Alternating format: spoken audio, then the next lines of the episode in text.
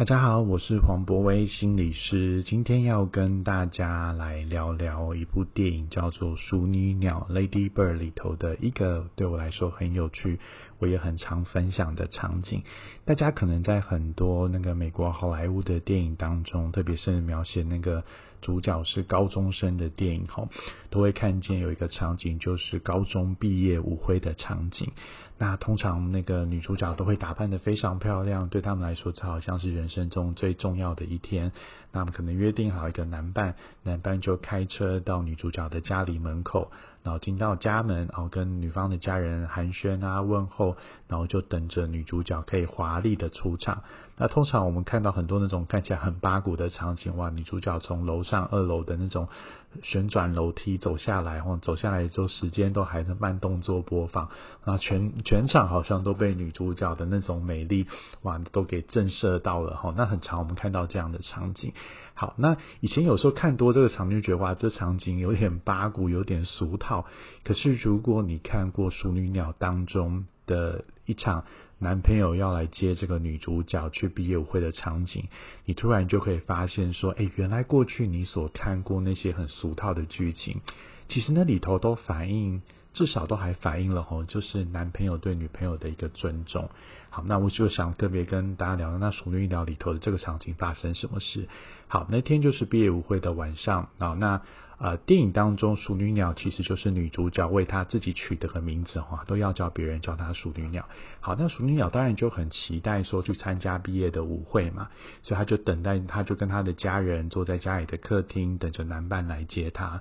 诶，没想到这个男伴确实就开了车过来哈，到她家里来。那熟女鸟也打扮的那天打扮的特别美。他们家并不是一个很富有的家庭，但是他也特别去挑了一件洋装。那家人看到他的时候都觉得哇，你今天看起来真的就是。跟平常很不一样哈，好，那在等这个男主角，男主角就开了车过来，诶，没想到这个男主角根本就没有下车，他就坐在他的车子里，就按了几声喇叭，诶，好像就示意要这个女主角自己走出去哈，自己走到车上去。那这个时候女主角当然表情有点尴尬，那陪伴他在等这个男伴进来的家人好像也觉得有点尴尬，所以他的女主角的爸爸就对女主角说了一句话，这句话很有趣哈，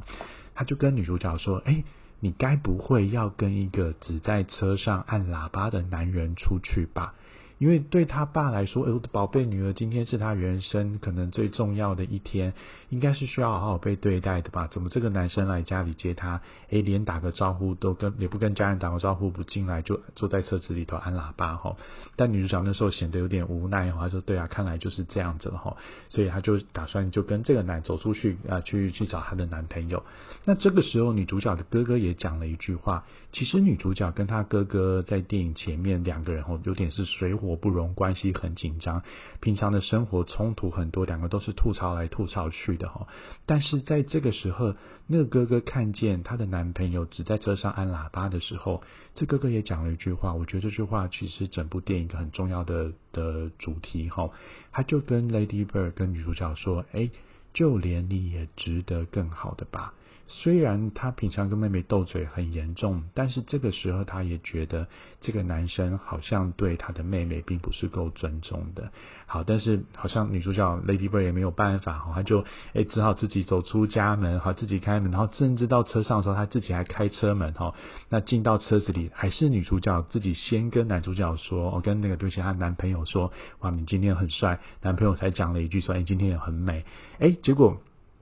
原来男朋友也不是只是特地来接她，为什么呢？因为后就是后车子的后座还坐了两个同学在后面，好，所以男朋友也不是专程来接她的哈。那结果一上车没多久，男朋友就说：“哎，他们不想要去参加舞会，他们想去某一个朋友家玩。”那其实淑女鸟女主角她是很期待要去舞会，可是这个时候她突然也说了一句话，说：“好吧，那我们就不去了，就就去朋友家吧。”可是开一开的时候，我觉得她意识到一件事情，就是这其实。这个小小的互动就反映了这个女主角跟男朋友在这个互动当中的模样，其实她都一直是扮演一个很委屈配合的角色。她为了要维持这段关系，她希望这个男生喜欢她，但是她维持关系的方式是什么呢？她其实就是一再忽略自己的需求，所以忽略到最后，其实你可以发现，这个男生根本就不尊重她，也没有去看重这个女主角的需求到底是什么。好，所以其实这反映了、呈现了他这个男生是非常自我中心的一幕哈。所以女主角后来到车上，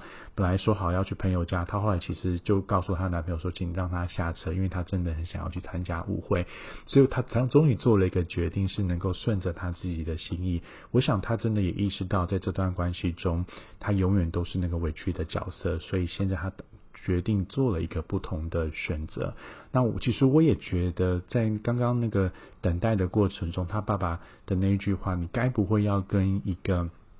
只在车上按喇叭的男人出去吧？”这一句话还有哥哥说的啊，你你也就连你也值得更好的吧。其实这句话可能有点点醒女主角去觉察到她自己在亲密关系当中的状态。那同时这句话也让她意识到，其实其实我自己也是尊贵的，啊，我的需求也是要被重视的。好，所以其实让她做了一个不同的决定。所以今天就跟大家分享这个故事。那我也常在看啊，在我就在看完这个电影之后，有时候我跟个案谈话的时候，其实我也会讲出这句话。我听到。个案在关系中常常有那种很委屈的状态，常常他都扮演着配合的角色，他都在配合别人，但是其实他心里面并不快乐，甚至有的时候他觉得在配合的过程当中，自己是被漠视的，自己是被忽视的，自己的很多的感受是遭到伤害的。那个时候我都会想起电影里头他哥哥讲的那句话：“就连你也值得更好的吧。”好，那我觉得我们每一个人。呃，应该都要去尊重我们自己的价值，在关系中追求更好的关系，我们要看重我们自己的需求，